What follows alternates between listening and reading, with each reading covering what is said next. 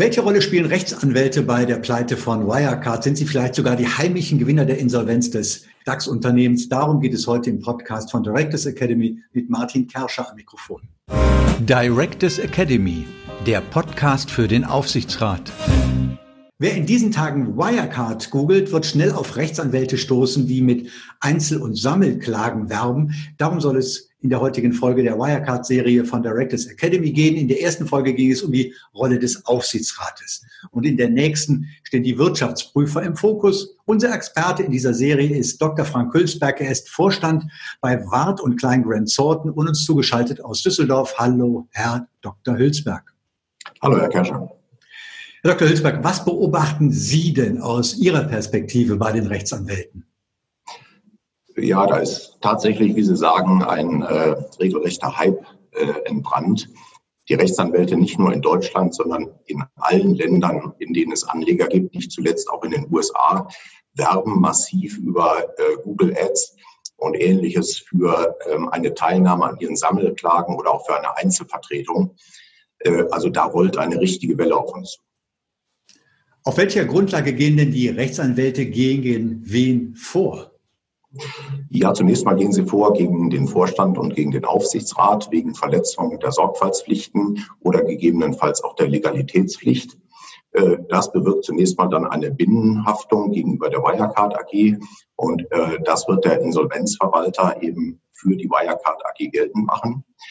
Daneben will man gegen den Abschlussprüfer vorgehen und natürlich gegen die BaFin wegen Amtspflichtsverletzung. Das ist klar, denn bei einer Staatshaftung ist natürlich viel Geld in Aussicht und das wollen sich die Rechtsanwälte nicht entgehen lassen. Die größte und gefährlichste Keule ist aber meines Wissens noch nicht ausgepackt worden. Das wäre nämlich, wenn die Aufsichtsratmitglieder den Anlegern unmittelbar haften sollen, also in einer Außen- oder einer Dritthaftung.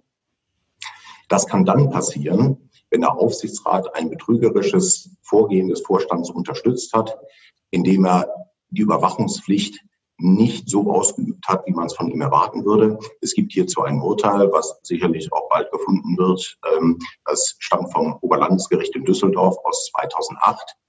Das ist das sogenannte Reingrundurteil, was eben auch zu einer Außenhaftung der Aufsichtsratmitglieder führte. Wie kann sich denn der Aufsichtsrat schützen gegen solche Vorwürfe und Klagen? Naja, zunächst mal ähm, durch Sorgfalt und durch seine DNO-Versicherung. Ähm, allerdings schätzen die Profis die vorhandene DNO-Versicherung äh, mit einer Deckungssumme von 125 Millionen Euro so ein, dass sie allenfalls für die Rechtsanwaltskosten in diesem Fall ausreichen wird. Dazu kommt, bei Vorsatz gibt es in der Regel keine Deckung. Und schlimmer noch, die Versicherung könnte den Vertrag insgesamt wegen arglistiger Täuschung anfechten, so wie es auch beim Comroad-Skandal vor rund 20 Jahren äh, der Fall war. Damals hatte der Aufsichtsratsvorsitzende noch selbst gegen den Vorstand ermittelt. Trotzdem konnte die DNO-Versicherung den Vertrag erfolgreich anfechten. Also das ist noch eine sehr große Gefahr. Was droht denn dem Aufsichtsrat schlimmstenfalls von Seiten der Rechtsanwälte?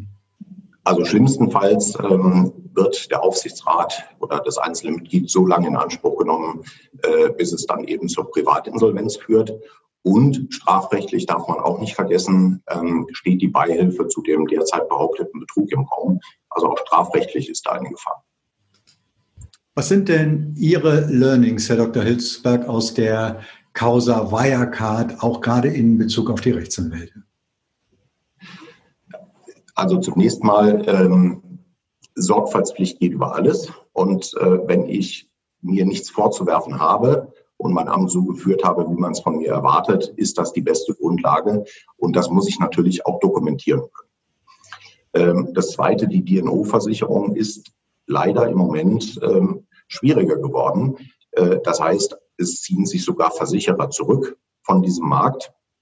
Das heißt, äh, das hat der Aufsichtsrat gar nicht so sehr in der Hand. Im Übrigen werden die Verträge äh, auch oft von den Vorständen für den Aufsichtsrat mitverhandelt. In jedem Fall sollte der Aufsichtsrat aber auf einer eigenen Police mit einer eigenen Deckungssumme bestehen, damit er sich nicht mit anderen um äh, diese Deckungssumme bekriegen muss. Äh, das kann sicherlich und ähm, ansonsten ja, wachsam bleiben und äh, auch das, was man tut, dokumentieren. Die Rolle der Rechtsanwälte im Fall Wirecard, darum ging es heute im Gespräch mit Dr. Frank Hülsberg. Er ist Vorstand bei Wart und Klein Grant Thornton.